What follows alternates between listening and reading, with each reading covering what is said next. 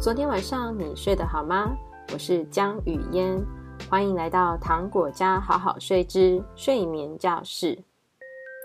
今天想跟大家聊一下，为什么小孩每晚都不肯去睡觉，七拖八拖的，到底该怎么办呢？关于婴幼儿睡眠的正确观念啊，老实说，目前在台湾还不是很普及。很多家长面对宝宝的睡眠问题啊，常常会想着，应该这是很正常的吧，因为他就蛮小的。那等他长大，应该就会越来越好了吧？就连当年雨嫣面对跳跳糖疯狂夜奶的那些日子，过来人们也都是这样安慰我的哦。不过啊，每次听到他们说两岁就会好了，我都觉得两岁离我好遥远哦。宝宝那个时候啊，连一岁都不到。而我已经经历了好几个月的睡眠不足啊，我好担心，等不到跳跳糖睡好，等不到跳跳糖两岁，我的健康都赔光了。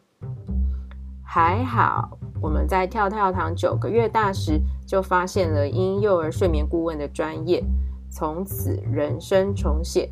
跳跳糖一夜十二个小时好眠，宝宝好好困，妈妈总算也困后了。后来研修完婴幼儿睡眠专业，开始协助各个不同黑眼圈家庭之后，发现原来超过两岁的幼童却还是有睡眠问题的，真的很多耶！私心偷偷感谢当年的自己，没有想着长大就好，反而是一有机会就当机立断，让跳跳糖赶快睡好，帮助他更健康的长大。也给我自己所需要的休息。更在理解了婴幼儿睡眠专业之后，借由理解婴幼儿成长、婴幼儿心理和他们各个阶段的睡眠需求，发现啊，其实幼童的睡眠调整在各个层面上，真的都比婴儿来的有挑战。先来说说为什么像江湖上啊会有长大就好、两岁就好的这个传说呢？因为啊，宝宝的睡眠需求越龄越小，需求越多。当宝宝的睡眠需求没有被满足的时候，就会不断的累积疲劳，衍生出睡眠债。妈妈不小心错过宝宝的睡眠疲倦讯号，宝宝的体内啊，很快就会释放帮助宝宝清醒的肾上腺素。于是啊，宝宝在明明很需要休息的情况下，会出现肾上腺素协助的。假性有活力状态。当遇到这个情况时，妈妈可能会顺着这个误会，而不再坚持孩子是需要休息的。于是啊，宝宝的疲倦没有得到舒缓，反而啊越累积越多。这些没有偿还的睡眠债务，会伴随着宝宝体内过多的肾上腺素反扑去影响宝宝其他时间的睡眠。所以呀。睡不够的宝宝最常出现的状况，就像是小睡时间越来越短呢、夜里、啊、常常哭醒，没有办法睡过夜，就寝的时间也不断的往后延伸，清晨四五点就醒来，等等各种不同的睡眠状况。而随着宝宝长大，整体睡眠啊会渐渐的减少。也就是白天的睡眠时间、睡眠次数都会逐渐的减少。到了两岁的时候，宝宝只剩下白天的午觉需求；而三岁之后啊，甚至连白天的午觉需求都渐渐至没有。所以，随着宝宝年纪的成长，黑眼圈家长啊，有机会慢慢越来越少错过宝宝的睡眠需求，降低宝宝疲倦的累积，睡眠债。堆积的状况，等到啊，孩子根本没有小睡需求，那时候啊，束手无策的小睡时间就会越来越少。家庭啊，为了小孩午觉不午觉，而在那边 彼此互相对峙的情况也会渐渐的减少。所以啊，孩子的睡眠状况就似乎自然而然的貌似改善了。那么。真的就这样改善了吗？医学上啊，长期研究指出，婴幼儿时期的睡眠缺乏、睡眠困扰，可能会影响学龄后的专注力不足、过动症状等出现，长期可能导致青少年时期的睡眠障碍，甚至啊，长期睡眠不足的人，成年后罹患忧郁症的比例也是平常正常人的四倍。婴儿对于改变的弹性以及接受度是非常的好，大部分的婴儿都可以在短时间之内快速的接受睡眠调整。作息稳定，回归到自己月龄适合的生理时钟，越睡越好。这个呢，也符合婴幼儿发展心理学上的状况。孩子啊，在二到四岁的年纪，正发展出我独立，正是在发展出我独立于你的成长阶段。这也是为什么普遍从孩子两岁开始。常常会有不要不要什么都不要的幼童出现在各个家庭里，因为啊，孩子是借由反对不是由我主导的决定来实现啊自己是个独立的个体，所以他一定要常常说不要不要，他才能够觉得自己成长成一个独立的我。也因此，当孩子从小从未养成良好的睡眠习惯，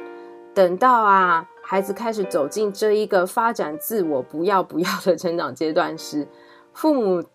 现在想要借由作息调整来调整孩子的睡眠状况，例如像是提早就寝啊、改变陪睡习惯啊、改善夜醒次数等等啊。除了啊要面对一定会出现的这个对改变不认同出现的抗议之外，常常还会需要啊。跟婴儿时期不会出现的这个“我独立于你，不要不要”的心理状态辛苦拔河。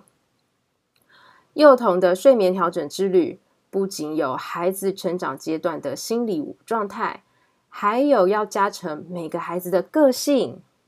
坚持度、脾气、原固有家庭的睡眠状况到底维持的时间是长是短，还有家长所期待。睡眠状况和固有睡眠状态之间的差距，这些啊都会影响这个睡眠调整之旅的经验。当然，这并不是说幼童的睡眠调整是不可能成功的，而是说啊，家长更需要下定决心，并且在理解孩子会出现什么样的状况、什么样的心理，才能够。提供孩子最适当、最确切的回应跟反应，也需要更多更多的坚持和更多更多的时间，最终啊，都还是能够走到一家好睡的终点。而这边也想要特别说一下，这个好好睡之旅不会使用任何惩罚、威胁、利诱，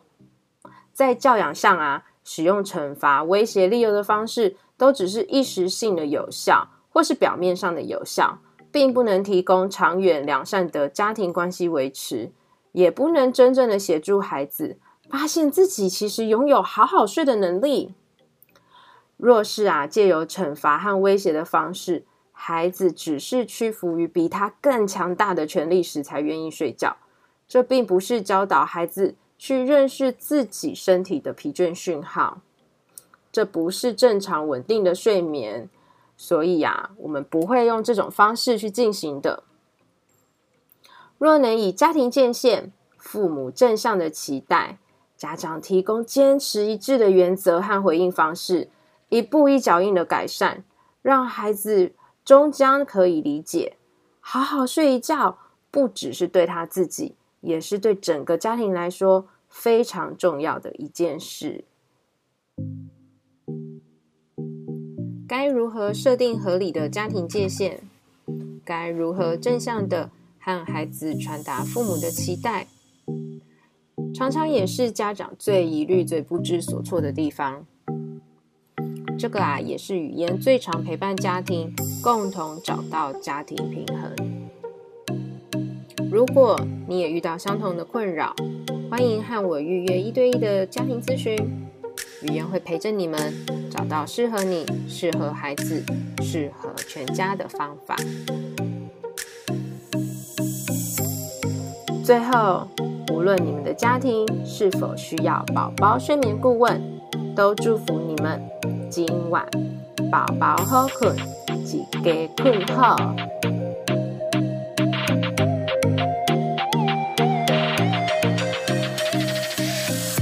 如果你喜欢今天的节目，请在 Apple Podcast 给糖果家好好睡五颗星，同时留言和我聊聊天。在你们的鼓励下，我会更有动力，每周三更新宝宝睡眠、教养、阅读，也记得要追踪糖果家好好睡的 IG 和 Facebook 粉丝页哦。